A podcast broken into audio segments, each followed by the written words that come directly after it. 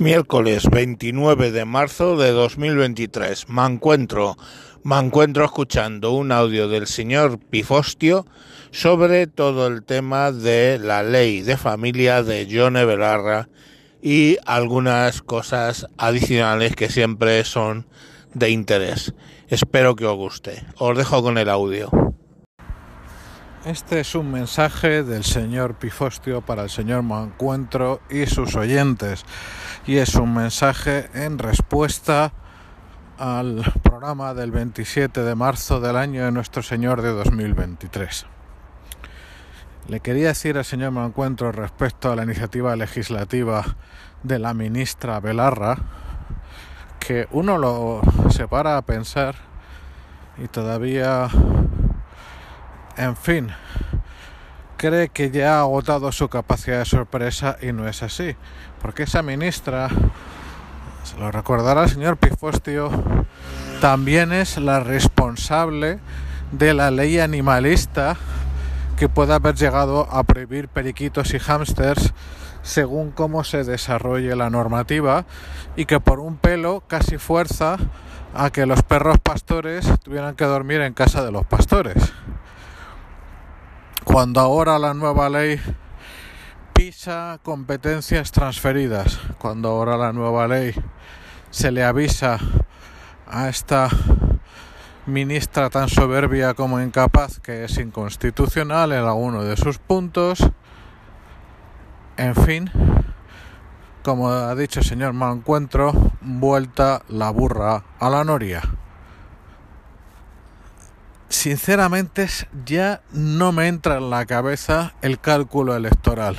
El cálculo animalista, recuerden, ya les expliqué a ustedes mi visión de que era querer cooptar el voto del PACMA. La ley del solo sí es sí, la ley trans, yo creo que si no fuera por su torpeza, estaban bien tiradas para cooptar aquellos eh, que como viven bastante bien o no viven tan mal, ya no se les puede aludir con la vivienda digna, con la juventud sin futuro, porque qué cojones, si futuro tienen de sobra y para sentirse superiores, pues ya le va a pirata el asunto del de la política genital. Pero esta ley ya no la entiendo. O sea, ya se me escapa. Quiero decir, hay una parte que es evidente un grupo de personas muy torpes ejerce, obra según su naturaleza y comete torpezas. Ok, pero aquí dónde está el cálculo? Aquí qué familias van a votar? O sea, ¿a qué voto se... Oh, perdón, ¿a qué voto se alude? Al de las mujeres monoparentales, porque a ver, perdón, las familias monoparentales solo de madre. No lo acabo de ver. O sea, no lo veo como una fuerza de voto porque... o sea, un motivo fundamental para voto. Esta diarrea legislativa, el problema es que va apagando con cada nueva defecación, va apagando la lógica de que buscar a un perfil minoritario de rascar 100.000 votos más, 50.000 votos más. No lo sé, no, no lo entiendo. No digo que no esté ejerciendo según su naturaleza, lo acabo de decir, de hecho, sino que no veo la lógica. No veo la prisa por sacar tantas leyes. Ya has metido la pata en tres ocasiones, que por cierto, y ahora sería una cuarta. Aquí lo que sí que veo es Aikido Socialista Premium. Aquí, cuando se rompa el gobierno, yo no entendería que los socialistas no dijeran, miren ustedes, es que había que gobernar estos tres años y ha habido que aguantar a una panda insoportable de personas incompetentes que se equivocaban una vez detrás de otra. Miren ustedes este ejemplo, miren este otro, cómo han podido caer en eso, tal, tal, tal, tal. Claro, tiene el pequeño problema de que no solo lo aguantaron, sino que lo votaron. Así que no sé cómo acabará la cosa, pero verán tenemos un precedente espantoso y se llama el fallo del Constitucional sobre la Ley Integral de Violencia de Género. Recuerden, bueno, probablemente alguno no lo sepa, que en Francia se propuso una ley tan avanzada como la española y la ministra entonces eh, creo que se llamaba Fabián, de justicia, dijo, por una parte es una ley feminista, pero yo antes soy jurista que feminista y soy francesa antes que feminista y esta ley, una ley como la española, rompe la igualdad ante la ley, por lo tanto no es asumible. Así tal cual. Cuando nuestro Tribunal Constitucional rompió con la, el fallo en contra del recurso de inconstitucionalidad de la Ley Integral de Violencia de Género definitivamente y para siempre el principio de igualdad ante la ley consagrado en la Constitución y por supuesto abrió la puerta a que volviera a pasar, a que el delito de autor se establezca por razón de edad y si quisiera un gobierno de verdadera ultraderecha por razón de grupo étnico, porque ya tendríamos el precedente de que no todos los españoles somos iguales ante la ley. En fin, con un fallo tan, tan clamoroso del que solo cabe esperar en algún momento de que llegue un gobierno que ame verdaderamente a la patria. Y no hablo de Vox necesariamente.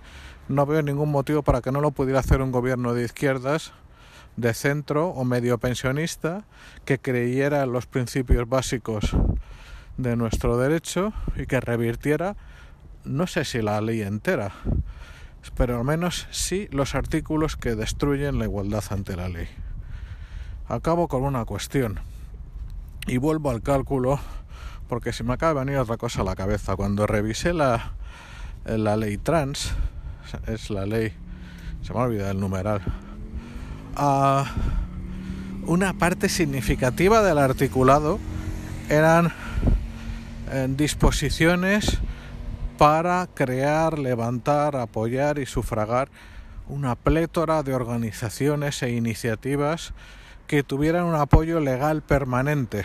Esto es, ¿quieren ustedes una traducción nada técnica? Paguita. Si ustedes leen la ley trans, como si leen la ley de solo sí es sí, en todos los casos se habla de apoyos psicológicos, estudios, iniciativas, observatorios, etc. En otras palabras, de lo que se está hablando es de activar al votante desanimado que vive o mal vive de las ONGs diciéndole que si ganan van a conservar su puesto de trabajo.